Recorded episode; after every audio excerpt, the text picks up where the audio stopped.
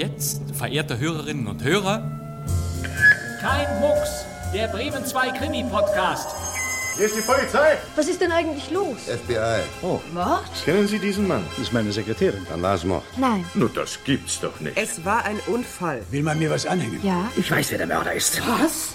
Ruhe! Nein, das darf doch nicht sein. Ich habe ihn nicht umgebracht. Ich... bin doch hier bloß die Haushälterin. Wer ist der Mörder? Nein, Sagen Sie es nicht. das heißt ja. Ich will drauf kommen, wer der Mörder ist.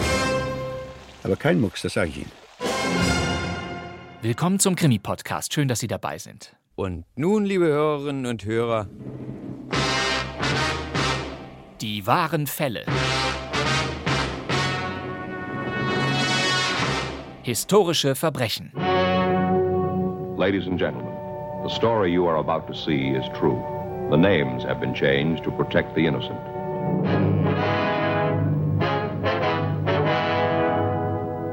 Kriminalgeschichten, die auf tatsächlichen Ereignissen beruhten, waren seit den späten 1940er Jahren aus dem US-Fernsehen nicht mehr wegzudiskutieren.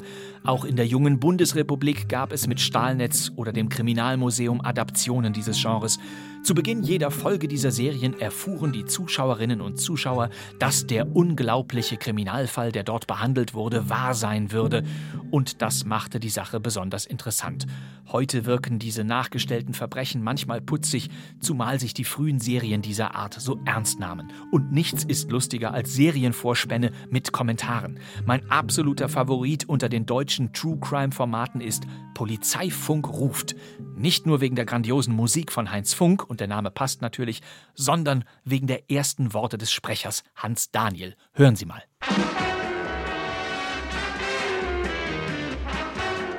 Großstadt. Menschen, Technik, Gefahr. In Zusammenarbeit mit der Hamburger Polizei entstand die Serie Polizeifunk ruft. Sie sehen heute der Staatsbesuch. Ist das das Beste, was Sie je gehört haben? Großstadt. Menschen, Technik, Gefahr. Polizeifunk ruft.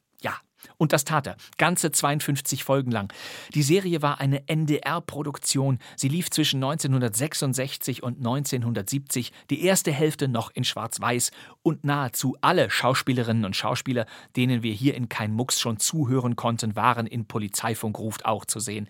Die junge Evelyn Hamann etwa, noch ohne genannt zu werden. Josef Dahmen, Hans Pätsch, Eleonore Schroth, Gerda Gmelin, Uwe Friedrichsen und selbstverständlich Friedrich Schütter. Den hören wir hier gleich auch noch. Es ist allem Anschein nach jemand äh, erschossen worden. Ab 1963 griff auch Radioautor Nikolai von Michalewski auf Tatsachenberichte über Kriminalfälle zurück, um eine lose Reihe von Dokumentarhörspielen zu initiieren. Die wahren Fälle, so hieß das Motto. Es sollte ein Nachtisch für Kriminalisten sein, das verrät ein altes Papier aus dem Archiv.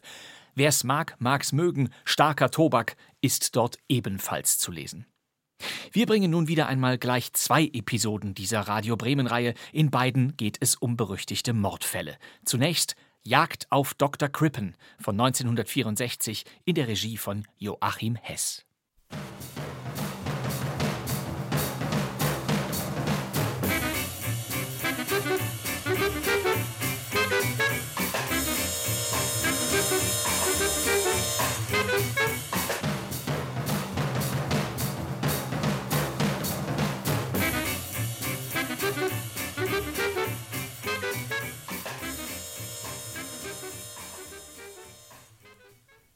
Wer kann sie noch zählen, die Filme, in deren Titel der Name Dr. Krippen auftaucht? Dr. Krippen, das ist gewissermaßen eine Markenbezeichnung für mit Intelligenz gepaarte menschliche Schlechtigkeit. Dr. Krippen, das ist auch im Film jedenfalls, der dämonische Medizinmann des Bösen. Wie aber war der Fall Dr. Krippen wirklich? Oh ja, es hat ihn gegeben, im ersten Jahrzehnt unseres Jahrhunderts. Und er trug viel dazu bei, dass Scotland Yard ein internationaler Begriff wurde. Alles begann damit, dass bei Scotland Yard ein Mann auftauchte und den Chefinspektor Tew zu sprechen verlangte. Mein Name ist Richardson. Ich habe Ihnen etwas mitzuteilen, Inspektor. Setzen Sie sich doch, Mr. Richardson. Danke. Was kann ich für Sie tun? Ich nehme an, Sie kennen Dr. Krippen. Den Arzt? Wer kennt ihn nicht? Er ist immerhin ein berühmter Mann. Was ist mit ihm? Ihn selbst kenne ich nur flüchtig. Desto besser aber kannte ich Mrs. Crippen, geborene Elmore. Wir sind zusammen aufgewachsen und unsere Freundschaft hat nie aufgehört. Nun, ich war jetzt ein Jahr in Indien. Vor ein paar Tagen kehrte ich nach London zurück und wollte Belle, Belle? Dr. Crippens Frau, äh, aufsuchen.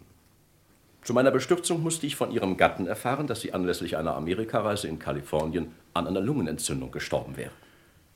Sie sagen mir nichts Neues, Mr. Richardson. Das Ehepaar Krippen hat sich im Februar tatsächlich in den Vereinigten Staaten aufgehalten. Und Mrs. Krippen ist dort auch gestorben. Ja, ja, kein Zweifel, gestorben ist sie, davon bin ich überzeugt. Nur glaube ich nicht, dass eine Lungenentzündung die Ursache ihres plötzlichen Ablebens war. Wie kommen Sie darauf? Weil Dr. Krippen nicht gezögert hat, sich eine Geliebte zuzulegen. Eine Miss Leneve. Miss Leneve ist Dr. Krippens Haushälterin, Sir. Nicht aber seine Geliebte. Sie hatte die Stellung schon inne, als Mrs. Crippen noch am Leben war. Ja, ich weiß, Inspektor. Aber Miss Leneve hat aufgehört, die Haushälterin zu spielen. Sie ist jetzt die große Dame. Sie trägt die Pelze und den Schmuck, der früher einmal Mrs. Crippen gehört hat. Worauf wollen Sie eigentlich hinaus, Mr. Richardson? Drücken Sie sich nach Möglichkeit etwas klarer aus, ja? Gern, Inspektor. Ich glaube, dass der plötzliche Tod von Mrs. Crippen eine polizeiliche Untersuchung wert ist. Chefinspektor Tew begab sich zu seinem Vorgesetzten, dem Leiter der Abteilung CID, und setzte ihn von dem, was er gehört hatte, in Kenntnis. Konnte dieser Mr. Richardson wenigstens einen handfesten Beweis für seinen Verdacht vorbringen, Duke? Nein, Sir, das konnte er nicht. Aber bevor ich zu Ihnen kam, Sir, habe ich das Standesamt beauftragt, den amtlichen Totenschein für Mrs. Crippen anzufordern. Und? Dr. Crippen hat bedauert, Sir. Er behauptet, der Schein wäre ihm auf der Rückreise abhanden gekommen. Das besagt noch nicht, dass dieser Mr. Richardson recht hat, Inspektor. Natürlich, Sir. Aber es gibt uns eine Handhabe, Dr. Crippen auf den Zahn zu fühlen. Er kann uns eine Menge Unannehmlichkeiten machen. Er hat einflussreiche Freunde.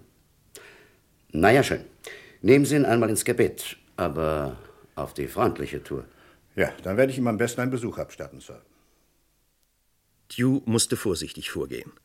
Es gab gegen Dr. Crippen keine Beweise, nur einen Verdacht, und selbst dieser war vage genug. Dr. Crippen bewohnte eine große Villa in Hillthrop Crescent. Dorthin begab sich der Chefinspektor. Sie kommen von Scotland Yard? Ja. Und was verschafft mir diese, diese Ehre? Bitte nehmen Sie doch Platz. Danke, danke. Bitte hierhin. Danke sehr. Ja, äh, ich muss Sie um die Beantwortung von ein paar Fragen bitten, Dr. Krippen. Es handelt sich um Ihre verstorbene Frau. Das Standesamt teilte mir mit, dass Sie nicht in der Lage sind, den Totenschein beizubringen. Er kam mir abhanden. Oh, das ist aber sehr bedauerlich, Sir. Denn nun muss ich Sie mit meinen Fragen belästigen. Eine reine Formsache natürlich, aber was sein muss, muss ja sein. Nun, wenn es weiter nichts ist, Inspektor, die Antworten können Sie haben. Bale und ich unternahmen eine Reise durch die Vereinigten Staaten. In Kalifornien erkältete sich Bale beim Schwimmen und starb drei Tage später an einer Lungenentzündung. Ja, ja, das ist uns alles bekannt, Sir. Ich würde mir jetzt gern die Einzelheiten notieren. Wo in Kalifornien? Das Hotel, in dem Sie gelebt haben? Der Arzt, der den Tod Ihrer Gattin bescheinigt hat und so weiter und so weiter. Wir werden Ihre Angaben nachprüfen, aber auch das ist ja nur eine reine Formsache und wird für Sie in keiner Weise eine Belästigung bedeuten. Sie glauben mir nicht, Inspektor. Der Vorschrift muss Genüge getan werden, Sir. Ich habe sie mir nicht ausgedacht. Sparen Sie sich die Mühe.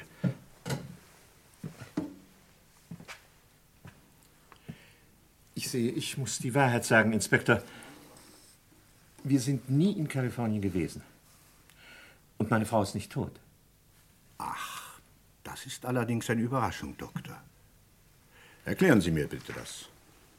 Die Erklärung liegt auf der Hand, Inspektor. Meine Frau hat mich verlassen. Unsere Ehe war von Anfang an nicht die beste. Bell ist eine oberflächliche, eitle Person. Das Einzige, was sie auf der Welt interessiert hat, waren Kleider und Schmuck. Nun, äh, ich bin ein Mann mit geistigen Interessen. Es äh, kam zu Spannungen, schließlich zum Streit. Sie warf mein Geld mit vollen Händen zum Fenster heraus. Ich verwahrte mich dagegen und eines Tages im Winter nach einer besonders erregten Auseinandersetzung verließ sie mich. Hm. Ist sie je wieder aufgetaucht? Nein, Inspektor. Und Sie wissen auch nicht, wohin sie gegangen ist. Sie hatte aus früherer Zeit Freunde in den Vereinigten Staaten. Ich nehme an, dass sie sich bei Ihnen aufhält. Ah ja. Noch eins, Doktor. Äh, warum verbreiteten Sie dann das Gerücht, sie wäre tot? Versetzen Sie sich doch bitte in meine Lage, Inspektor. Ich bin ein angesehener Mann. Ich wollte keinen Skandal. Hm.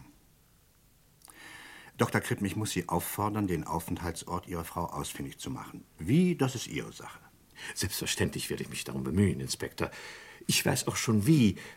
Ich werde in allen amerikanischen Zeitungen Inserate aufgeben, in denen ich meine Frau auffordere, sich zu melden. Ja, tun Sie das, Doktor. Und jetzt möchte ich gern, dass Sie mir erlauben, mich hier im Haus ein wenig umzusehen, ja? Ich verstehe, Inspektor. Sie sind davon überzeugt, ich hätte Bell. Kommen Sie, ich äh, zeige Ihnen das Haus. Der Inspektor untersuchte das Haus. Er nahm sich auch den Dachboden vor und die Kellerräume. Nichts deutete darauf hin, dass hier ein Verbrechen verübt worden wäre. Dr. Krippen war die ganze Zeit über ruhig und gefasst. Vielleicht stimmte, was er ausgesagt hatte. Auch der Leiter der Abteilung CID, dem Dew Bericht erstattete, neigte zu dieser Ansicht. Es kann sich durchaus so abgespielt haben, wie Dr. Krippen es hinstellt, Dew. Man muss nicht immer gleich das Schlechteste annehmen. Immerhin ist Dr. Krippen mir einen schlüssigen Beweis schuldig geblieben. Wenn Sie meine Meinung hören wollen, Sir, der Mann lügt. Und warum, Inspektor? Womit begründen Sie diese Annahme? Mit Dr. Krippens eigenen Worten, Sir. Er nannte seine Frau eitel und putzsüchtig. Behauptete, sie hätte sich nur für Kleider und Schmuck interessiert. Solche Frauen gibt's, Dew. In diesem Punkt, Sir, wird Dr. Krippen die Wahrheit gesprochen haben. Aber können Sie sich vorstellen, Sir, dass eine Frau, die so veranlagt ist, ihren Mann verlässt, ohne ihre Pelze und ihren kostbaren Schmuck mitzunehmen? Hm. Das allerdings wäre recht widersprüchlich. Unter diesen Umständen bin ich gewillt, die Untersuchung weiterzuführen. Inspektor Dew, führen Sie den Fall zu Ende. Inspektor Dew brauchte einen Vorwand für einen neuen Besuch bei Krippen. Er dachte an die Inserate, die Dr. Krippen aufgeben wollte. Dew interessierte es, wie Krippen sie abgefasst hatte. Er begab sich hinaus nach Hillthrop Crescent in der Hoffnung, diesmal mehr zu erfahren als beim ersten Mal. Der Butler öffnete ihm. Dr. Krippen ist nicht da, Sir. Wann kommt er zurück? Ich weiß nicht, Sir. Er hat nichts davon gesagt. Er ist verreist. Verreist, aha. Dann melden Sie mich bitte bei Miss Leneve. Bedauere, Sir, aber Miss Leneve ist auch nicht da. Ist die etwa auch verreist? Allerdings, Sir. Und wohin sind die beiden verreist? Bedauere, Sir. Dr. Krippen hat mich über das Ziel seiner Reise nicht unterrichtet. Merkwürdig. Hat mir nichts davon gesagt. Na. Entschuldigen Sie, dass ich gestört habe. Chefinspektor Tew beschaffte sich einen Haussuchungsbefehl und alarmierte seine Konstabler. Noch einmal nahm er sich Dr. Krippens Villa vor, diesmal Zoll um Zoll. Dr. Krippens überstürzte Abreise sah ihm zu sehr nach Flucht aus. Warum aber ergreift ein Mann in einer solchen Position die Flucht, wenn er nicht ein schlechtes Gewissen hat? Dews Verdacht hatte sich verstärkt. Im Keller stieß er auf einen losen Ziegel. Wenig später hatte er den Beweis in Händen, dass Dr. Krippen ein Mörder war. Wir haben Mrs. Krippen gefunden, Sir. Meinen Glückwunsch, Dew. Hat sie Dr. Krippens Aussage bestätigt? Sie kann nichts mehr bestätigen, Sir. Sie ist tot. Mord? Wenn sich Mrs. Krippen nicht selbst erschossen und dann im Keller eingemauert hat, dann kann es sich nur noch um Mord handeln. Das klingt ja ziemlich böse für Mr. Krippen. Haben Sie ihn festgenommen? Leider kam ich zu spät, Sir. Der Vogel ist auf und davon, zusammen mit Miss Leneve. Das war übrigens der erste entscheidende Fehler, den er beging. Erst seine Flucht veranlasste mich zu dieser Haussuchung. Dann schreiben Sie sofort die Fahndung aus, Dew. Ich werde das Home Office veranlassen, 250 Pfund Belohnung auf die Ergreifung von Dr. Krippen auszusetzen. Dr. Krippens Steckbrief wurde in alle Welt hinausgeschickt. Die Reaktion war unvorstellbar. Tausende von Briefen gingen bei Scotland Yard ein. Aus Europa, aus Amerika, aus Indien und Australien. Überall wollte man das flüchtige Paar gesehen haben. Doch Dr. Krippen war ein Meister der Tarnung. Unerkannt waren er und Miss Leneve bis nach Rotterdam gekommen. Hier bestiegen sie ein anderes Schiff, mit dem sie ihre Flucht fortzusetzen gedachten. Dr. Krippen wähnte sich seinen Verfolgern um Tage voraus. Das war sein zweiter Fehler. Vor noch nicht langer Zeit war die drahtlose Telegrafie eingeführt worden. Setzen Sie sich, Inspektor. Danke. Nun, Sind Sie in der Sache Dr. Kreppen vorangekommen? Tja, der ist wie vom Erdboden verschwunden, Sir. Von überall her werden wir mit Briefen und Hinweisen bombardiert. Aber wenn man dann genaues wissen will, stellt es sich heraus, dass alles nur auf Einbildung beruht. Wir brauchen endlich eine Spur, Dew.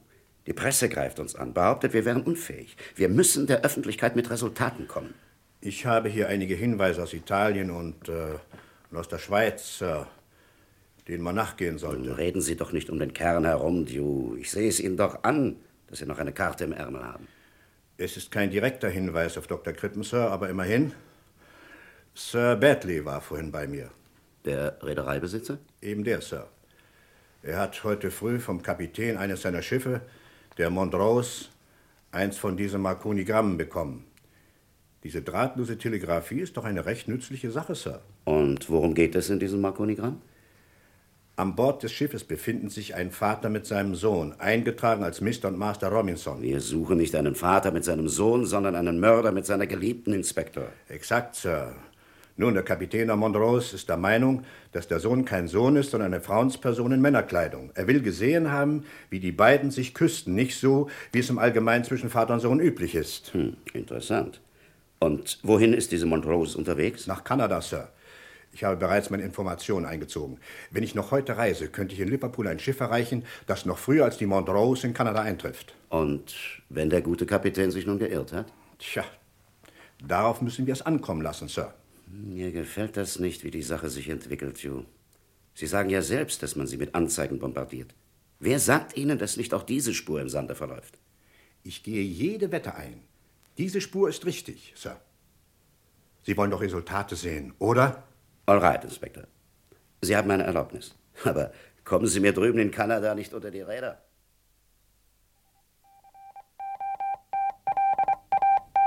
Scotland Yard an Kapitän der Montrose. Stop. Verständigen Sie, dass Chefinspektor Dew unterwegs nach Kanada ist, um den von Ihnen gemeldeten Vorfall zu untersuchen. Stop. Bitte behalten Sie das verdächtige Paar im Auge. Stop. Es besteht Grund zur Annahme, dass es sich um den wegen Mordes gesuchten Dr. Krippen aus London und seine geliebte Miss Leneve handelt. Stop. Vorsicht, der Mann ist gefährlich.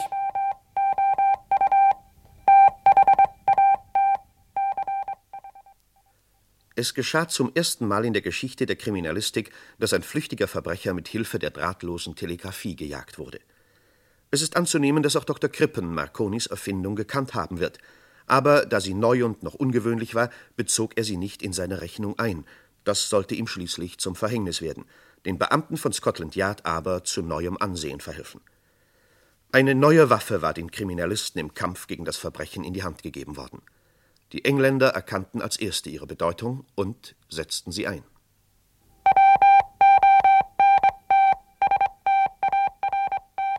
Montrose an Scotland Yard, London. Stop. Bestätigen Ihre Nachricht. Stop. Besagtes Paar wird mit aller Zuvorkommenheit behandelt. Stop. Werden vorläufig nichts unternehmen und Chefinspektor Dew abwarten. Hin und her gingen die Funksprüche. Die beiden an Bord der Montrose jedoch, die sie angingen, waren ahnungslos.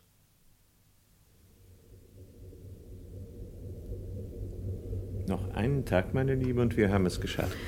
Und du bist sicher, dass man in Kanada nicht nach uns suchen wird?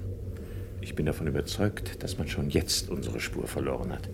Wir haben uns ein paar Tage Vorsprung verschafft, die holt auch Scotland Yard nicht mehr auf. Du bist wirklich genial, mein Doktorchen. Bist du verrückt? Hast du vergessen, dass du hier an Bord als mein Sohn giltst? Benimm dich dementsprechend. Ich habe Angst. Vorhin hat mich der Kapitän wieder so sonderbar angesehen. Unsinn. Selbst ich wäre auf deine Maskerade reingefallen. Kein Mensch hier an Bord ahnt etwas. Also reiß dich zusammen und halte durch. Morgen in Kanada kannst du dir von mir aus wieder Kleider kaufen. Bis dahin aber spielt eine Rolle. Verstanden? An diesem Tage hatte Inspektor Tew den Fuß auf kanadischem Boden gesetzt. Die kanadische Polizei sagte ihm ihre volle Unterstützung zu. Doch Dew hatte Bedenken. Er unterschätzte die Intelligenz des Mannes nicht, den er jagte. Dr. Krippen war kaltblütig, schlau und gerissen. Ihn in Kanada an Land gehen zu lassen und dann erst zuzuschlagen, bedeutete, ihm eine neue Chance zu geben. Gelang es ihm jedoch ein weiteres Mal unterzutauchen, dann mochte der Himmel wissen, wann und wo man ihn wieder aufspüren würde. Dew beschloss, auf eigene Faust zu handeln. Wir haben es geschafft, Essel.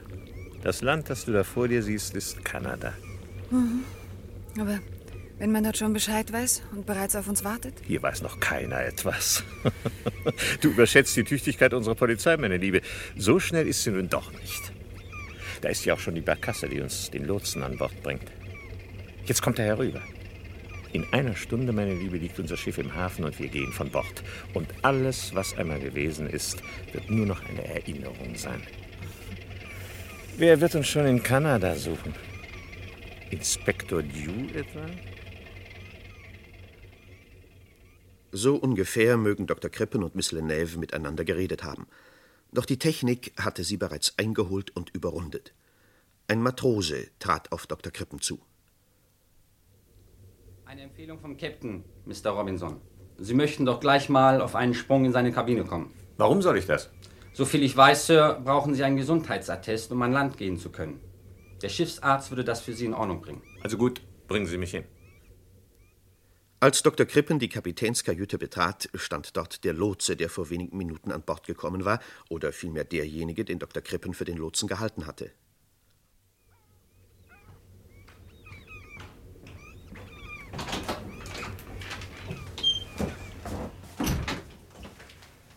Sie haben nach mir geschickt, Captain. Inspektor Dew? Ja, so sieht man sich also wieder. Sie haben ja eine weite Reise getan. Was. Was wollen Sie von mir? Im Namen des Gesetzes, ich verhafte Sie, Dr. Krippen. Unter dem Verdacht des Mordes, begangen an Ihrer Ehefrau Bell. Und nun, Dr. Krippen, begleiten Sie mich zu Miss Lenève. So endete die Jagd auf Dr. Krippen. Er und Miss Lenève wurden nach London zurückgeschafft und vor Gericht gestellt. Miss Lenève wurde freigesprochen, Dr. Krippen aber musste den Weg zum Galgen antreten.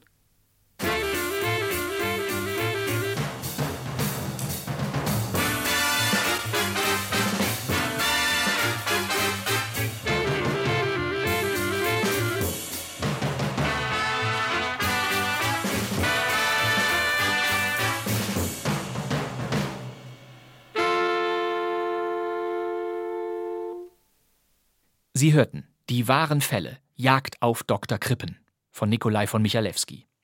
Es erzählte Ernst Friedrich Lichtenecker und Sie hörten Klaus Höhne, Robert Mein, Walter Bäumer, Eleonore Schroth, Karl Walter Fleischer, Herbert Steinmetz und Reinhold Nietzschmann. Die Regie hatte Joachim Hess und zum ersten Mal gesendet wurde dieser Krimi am 25. April 1964.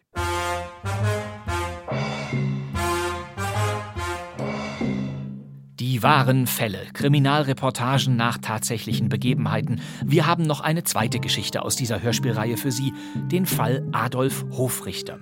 Hofrichter war ein K&K Oberstleutnant, der sich eine militärische Karriere wünschte, doch es kam anders. Hören Sie nun der Fall Hofrichter, bearbeitet von Nikolai von Michalewski, produziert 1963. In der Regie von Günter Siebert spielen in den Hauptrollen Friedrich Schütter und Walter Starz, Herbert Steinmetz, Günter Witte und Gudrun Daube. Es erzählt Hans-Günther Österreich.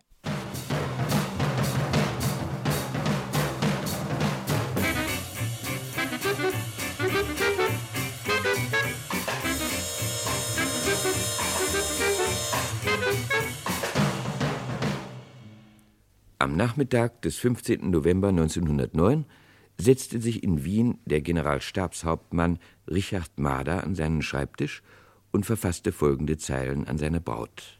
Teure Geliebte, du ahnst nicht, wie sehr ich deine Ankunft erwarte. Erst wenn du bei mir bist. Mehr zu schreiben ließ ihm der Tod keine Zeit. Als seine Wirtin das Zimmer betrat, lag er auf dem Teppich. Ein Arzt wurde gerufen. Seine Diagnose lautete es besteht kein Zweifel, dass es sich hier um einen Todesfall durch Herzschlag handelt. Doch der Obduktionsbefund lautete anders. Hauptmann Richard Mader erlag einer Zyankali-Vergiftung. Also Selbstmord? Immerhin sahen sich Maders Vorgesetzte genötigt, die Kriminalpolizei einzuschalten. Herr Kommissar, ich kann es mir einfach nicht vorstellen, dass Mader Selbstmord begangen haben soll. Ich sehe kein Motiv. Was wissen Sie über ihn, Herr Major? Herr Mader war einer unserer besten Leute. Überdurchschnittlich intelligent, hat eine schnelle militärische Karriere gemacht und hätte es sicherlich noch weit gebracht. Und privat? Gesund, lebenslustig, ein famoser Kamerad. Er trank nicht, er spielte nicht, besaß keine Schulden. In ein paar Wochen sollte seine Hochzeit sein, eine glänzende Partie. Auch das spricht gegen einen Selbstmord. Oder können Sie sich vorstellen, dass ein Mann zärtliche Worte an seine Braut schreibt und gleichzeitig Zyankali schluckt? Kaum. Noch eine Frage, Herr Major. Hat der Hauptmann Marder Einblick in militärische Geheimnisse? Spionage? Das wäre nicht von der Hand zu weisen. Nun ja, als Generalstäbler wusste er natürlich einiges. Aber in diesem Punkt muss ich mich entschieden vor ihn stellen, Herr Kommissar. Hauptmann Marder war ein Ehrenmann. Und wie erklären Sie sich seinen Selbstmord? Na, ich sagte doch, ich, ich sehe kein Motiv. Wenn es kein Selbstmord war, dann war es Mord. Aus irgendeinem Grunde hat man Marder aus dem Wege geräumt. Wer hat den Schlüssel zu seiner Wohnung? Ich habe ihn an mich genommen. Geben Sie ihn mir. Vielleicht finde ich dort einen Anhaltspunkt, der uns weiterhilft. Der Kommissar durchsuchte Marders Wohnung. Viel war es nicht, was er dort fand. Die Durchsuchung bestätigte nur das Bild eines untadeligen und strebsamen Offiziers, in dessen Leben es keinen einzigen dunklen Punkt gab. Nur eines passte nicht zu diesem Bild. Ein kleines Schächtelchen auf dem Schreibtisch. Sehen Sie sich das doch mal an, Herr Major. Das ist eine Medizin? Ein Stärkungsmittel. Hier der hektographierte Begleitbrief. Überschrift diskret. Sehr geehrter Herr, wenn Sie befürchten müssen, dass Ihre Spannkraft dahinschwindet, empfehlen wir Ihnen eine Probekur mit unserem unübertroffenen und so weiter und so weiter. Absender Charles Francis, Wien. Was halten Sie davon? Ich habe keine Erklärung dafür. Die Packung ist jedenfalls leer. Nun, Sie haben doch nichts dagegen, dass ich mich noch einmal mit Hauptmann Mahlers Kameraden unterhalte. Wenn Sie sich etwas davon versprechen, Herr Kommissar, bitte. Der Kommissar verhörte die Offiziere. Ihre Aussagen deckten sich mit der des Majors. Hauptmann Marder war ein vorbildlicher Offizier gewesen und ein guter Kamerad. Sein Lebenswandel war ohne Tadel. Doch auf dem Schreibtisch eines der Offiziere lag etwas, was den Kommissar aufmerksam werden ließ. Na nu. Haben Sie das wirklich nötig, das da? Ach, das meinen Sie. Ich wollte es schon fortschmeißen, aber irgendwie blieb es liegen. Nein, nein, ich brauche das nicht. Es kam gestern mit der Post, eine Probepille. Unzerkaut einzunehmen. Hm. Absender die Firma Charles Francis Wien. Da Sie ohnehin die Absicht hatten, das Präparat fortzuwerfen, haben Sie wohl nichts dagegen, wenn ich es einstecke. Aber bitte, es steht zu Ihrer Verfügung. Und noch ein weiteres Päckchen dieser Art konnte an diesem Tage sichergestellt werden. Der Kommissar schaffte die Stimulate zum Polizeichemiker und eine Stunde später hielt er den Befund der Analyse in der Hand. Jede Oblate enthält zwei Gramm reines Cyankali. Diese Menge reicht aus, um ein Dutzend Menschen zu töten. Nur dem Umstand, dass die beiden Offiziere das Mittel achtlos beiseite gelegt hatten, verdankten sie ihr Leben. Noch in der gleichen Nacht wurde allen Offizieren des Generalstabs von Kurieren die Warnung überbracht. Lesen und unterschriftlich bestätigen. Ein Massenattentat auf den Generalstab ist geplant. Wer von der Firma Charles Francis ein sogenanntes Stärkungsmittel zugeschickt bekommt, rühre dieses nicht an, sondern verständige sofort seinen Vorgesetzten. Der Verdacht, dass ein Massenanschlag auf den Generalstab geplant war, bestätigte sich am folgenden Tage. Zehn junge Angehörige des KUK-Generalstabes hatten mit der Post vergiftete Drogen erhalten. Was können Sie mir über diese Leute sagen, Herr Major? Es handelt sich um unbescholtene junge Offiziere, Herr Kommissar. Hier ist die Liste mit Ihren Namen. Haben Sie mir sonst noch etwas mitzuteilen? Vier der Offiziere wohnen in der Provinz, sechs dienen hier in Wien. Ich begreife nicht, nach welchen Gesichtspunkten der Mörder seine Wahl getroffen hat. Es handelt sich keineswegs um die Spitzen des Generalstabs. Das Einzige, was mir aufgefallen ist, ja, das, das ist Unsinn. Sagen Sie es mir. Nun, alle diese Offiziere gehörten dem gleichen Kriegsschullehrgang wie Hauptmann Marder an, dem von 1905. Alle? Ohne Ausnahme? Alle, ohne Ausnahme. Das kann natürlich ein Zufall sein. Das kann ein Zufall sein. Trotzdem bin ich Ihnen dankbar, dass Sie mir das mitgeteilt haben, Herr Major. Der nächste Schritt des Kommissars war eine Überprüfung der Drogenfirma Charles Francis in Wien. Der Inhaber war ein Engländer. Der Kommissar vernahm ihn selbst. Sie bleiben also dabei, von nichts eine Ahnung zu haben, Herr Francis. Ich schwöre es Ihnen, Herr Kommissar, ich weiß nichts davon. Ich, ich habe dieses Päckchen nicht abgeschickt. Aber hergestellt haben Sie das Zeug. Wir stellen ein Präparat dieser Art her, ja, aber das hat doch nichts mit Cyankali zu tun. Ich möchte mich in Ihrem Betrieb umsehen, Herr Francis. Bitte, bitte. Tun Sie nur, was Sie für richtig halten, Herr Kommissar. Sie werden nichts finden. Desto besser für Sie. Der Kommissar und seine Leute sahen sich im Betrieb um. Sie durchwühlten alle Fächer, aber belastendes Material fanden sie nicht. Am Abend musste der Kommissar eingestehen, dass er eine falsche Spur verfolgt hatte. Charles Francis war unschuldig. Der Mörder hatte sich lediglich seinen Namen ausgeliehen. Aber wer war der Mörder? Sind Sie weitergekommen, Herr Kommissar? Ja und nein, Herr Major. Ich weiß jetzt wenigstens, dass dieser Charles Francis als Täter ausscheidet. Und mehr wissen Sie nicht? Wir haben die Schachteln untersucht, in denen das Zeug verpackt war. Keinerlei Hinweis. Diese Schachteln sind zweifellos fertig gekauft worden. Unsere Schriftsachverständigen haben die Schrift unter die Lupe genommen. Sie ist einwandfrei verstellt. Übrigens haben Sie mir die Aufstellung mitgebracht, um die ich Sie gebeten hatte? Ja, hier ist sie. Ich kann mir einfach nicht denken, dass einer von diesen. Immerhin sind das doch Offiziere. Wir werden ja sehen, Herr Major. Die Liste, um die der Kommissar gebeten hatte, enthielt die Namen aller der Generalstabskandidaten des Kriegsschullehrgangs 1905, die seinerzeit das Examen nicht bestanden hatten. Es waren die Namen von 60 Offizieren, die in fast ebenso viel Garnisonen über das ganze Land verstreut Dienst taten. War einer von ihnen der Mörder? Der Major verwahrte sich gegen eine solche Verdächtigung des Offizierkorps, der Kommissar beharrte auf seinem Standpunkt. Der Umstand, dass alle Todeskandidaten dem gleichen Lehrgang angehört hatten, ist eine Spur, die man nicht außer Acht lassen darf, Herr Major. Ich habe aufgehört, an einen Zufall zu glauben. Und ich kann es mir einfach nicht vorstellen, dass ein K- und K-Offizier zu einer solchen Tat. Also, nein, Herr Kommissar, Sie irren sich. Wenn ich mich irre, meinen Glückwunsch, Herr Major.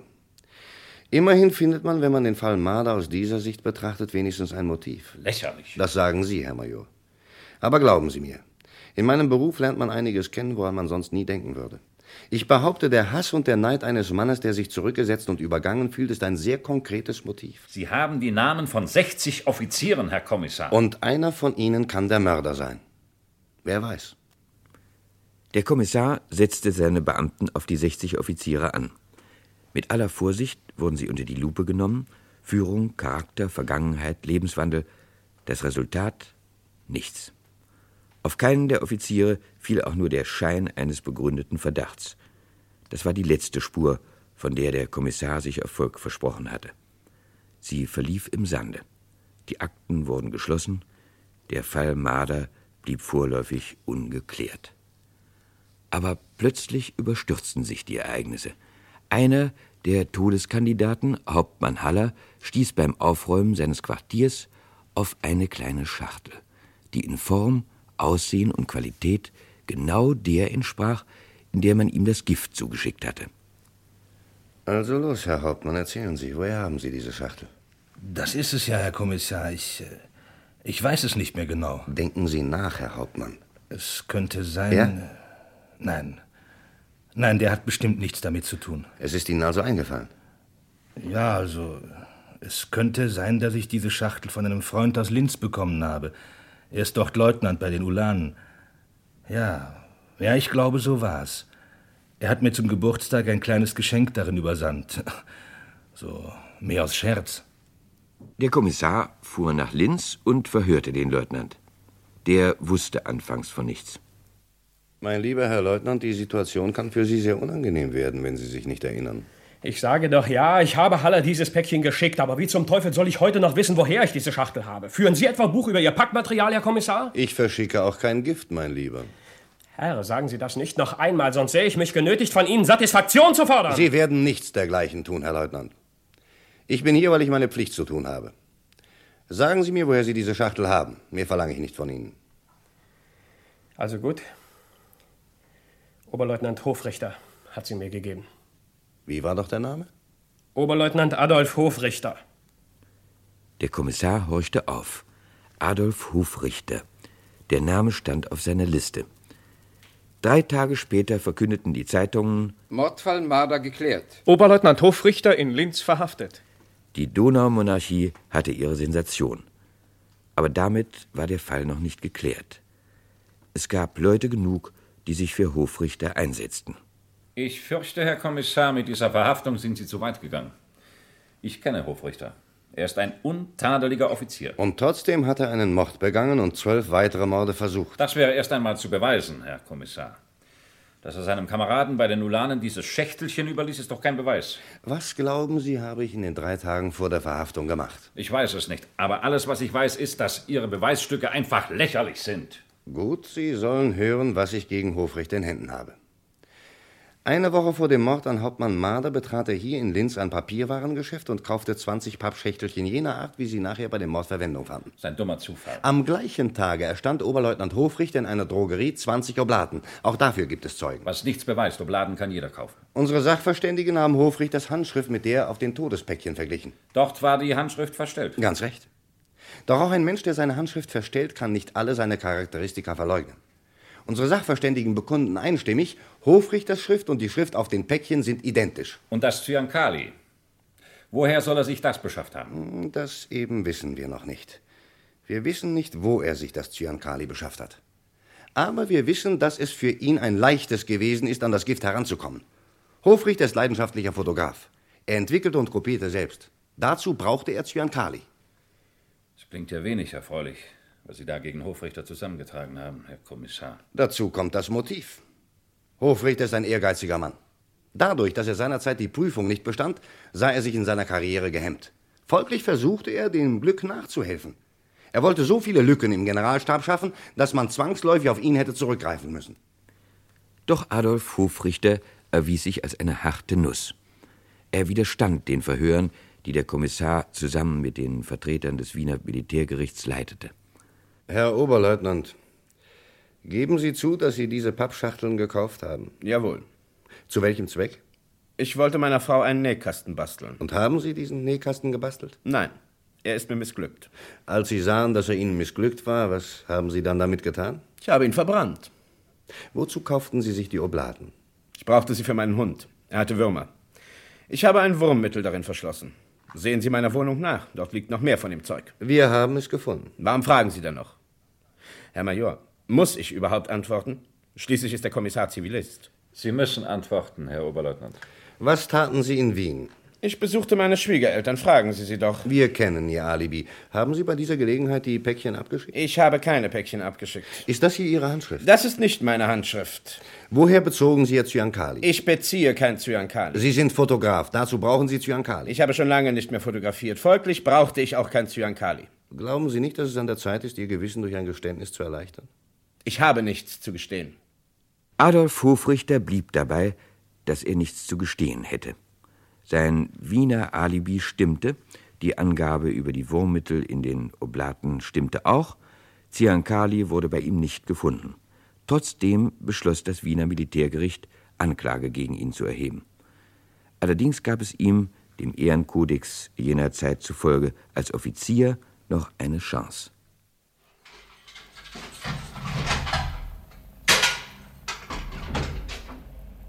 Herr Major?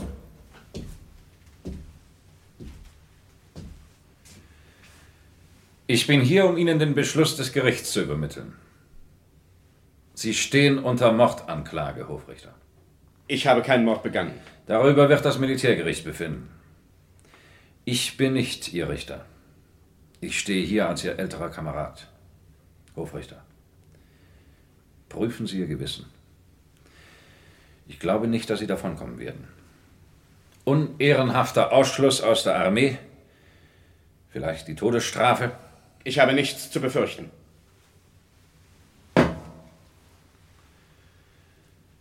Ich werde jetzt gehen, Hofrichter. Auf dem Tisch liegt meine Pistole. In drei Stunden komme ich zurück und hole sie mir. Ich soll mich erschießen? Ich an Ihrer Stelle würde es tun.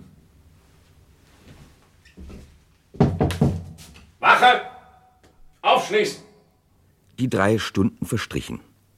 Als der Major zurückkam, saß Hofrichter rauchend auf seinem Bett. Er hatte die Pistole nicht angerührt. Mittlerweile hatte sich beim Kommissar ein gewisses Fräulein Blacher gemeldet. Es handelt sich um meine Schwester Johanna, Herr Kommissar. Was ist mit Ihrer Schwester? Sie ist tot. Und warum kommen Sie dann zu mir, Fräulein Blacher? Weil ich gelesen habe, dass Sie diesen Fall Hofrichter bearbeiten. Sie müssen wissen, als meine Schwester Johanna noch lebte, war sie mit diesem Kerl befreundet. Ja und? Eines Tages war sie tot. Sie war nie krank gewesen. Noch am Abend hatten wir gescherzt und gelacht. Am anderen Morgen lag sie tot im Bett. Der Hofrichter muss ihr Gift gegeben haben. Man grub die Leiche aus. Die Untersuchung verlief ergebnislos. Die Tänzerin Johanna Blacher war eines natürlichen Todes gestorben. Nun wurden allgemein Zweifel an der Schuld des Angeklagten laut. Aus allen Teilen der Donaumonarchie kamen Vorwürfe, Ratschläge und Denunziationen. Die Presse, die Parteien und Konfessionen nahmen für und wider den Offizier Stellung. Die Untersuchung nahm gigantische Formen an, die Akten wurden zu dicken Bänden. Und Hofrichter? Er blieb bei seiner Behauptung, er sei unschuldig, aber er war müde geworden und krank. Ohnmachten stellten sich ein, Krämpfe, Epilepsie, religiöser Wahn kam hinzu. Hofrichter litt an Lähmungserscheinungen, Pupillenstarre, Schlaflosigkeit. Ein Konzilium von Ärzten untersuchte ihn. Die Diagnose? Der Angeklagte ist geistig und körperlich völlig gesund. Alle Symptome beruhen auf Simulation. Aufgrund einer Anzeige verhaftete man seine Frau. Sie wurde der Mitwisserschaft bezichtigt. Nach zwei Tagen ergab sich die Haltlosigkeit der Anschuldigung.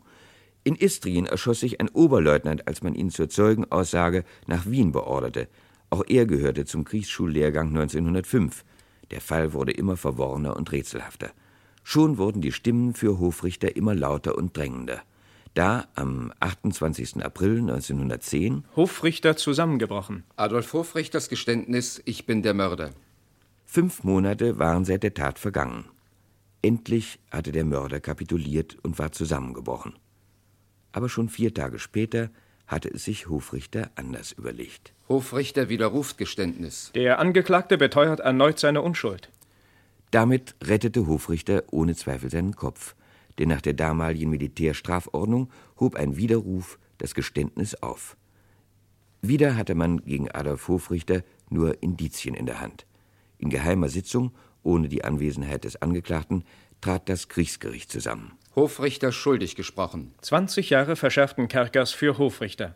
Das war das Urteil. Ungeklärt blieb, wie Hofrichter in den Besitz des Giftes gekommen war. Möglicherweise stammte es aus Heeresbeständen. Hofrichter war 1908 bei den mobil gemachten Gebirgstruppen in Mostar gewesen.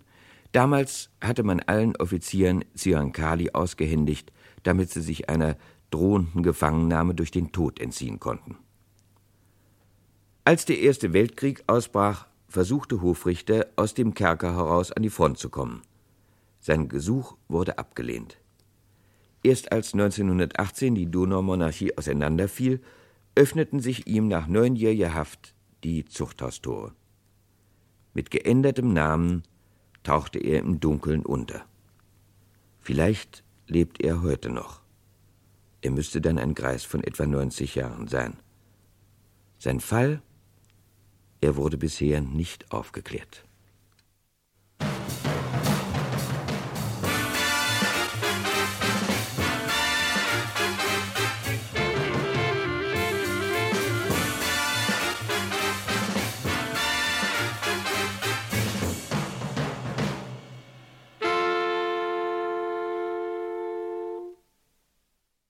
Sie hörten Die wahren Fälle, der Fall Hofrichter von Nikolai von Michalewski. Es erzählte Hans-Günther Österreich und Sie hörten Friedrich Schütter, Walter Starz, Herbert Steinmetz, Günter Witte, Gudrun Daube, Franz Rudnick, Kurt Zielke, Lothar Wasem, Giselher Schweitzer und Wolfgang Wertenbach. Die Regie hatte Günter Siebert und zum ersten Mal gesendet wurde diese Krimi-Folge am 28. Dezember 1963. Darauf wäre ich von allein gar nicht gekommen. Das ist eine Annahme, die nahe liegt.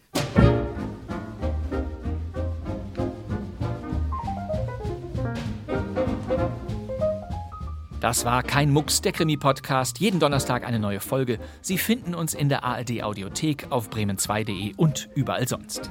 Sie wollen sicher wissen, wie es weitergeht. Das nächste Hörspiel ist mal wieder komplett erfunden, auch wenn es so ähnlich heißt wie unsere heutige Auswahl.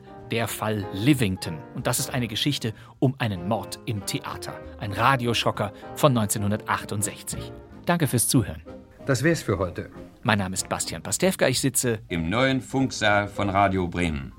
Und wir hören uns wieder in der nächsten Folge von Kein Mucks. Bis dann. Tschüss.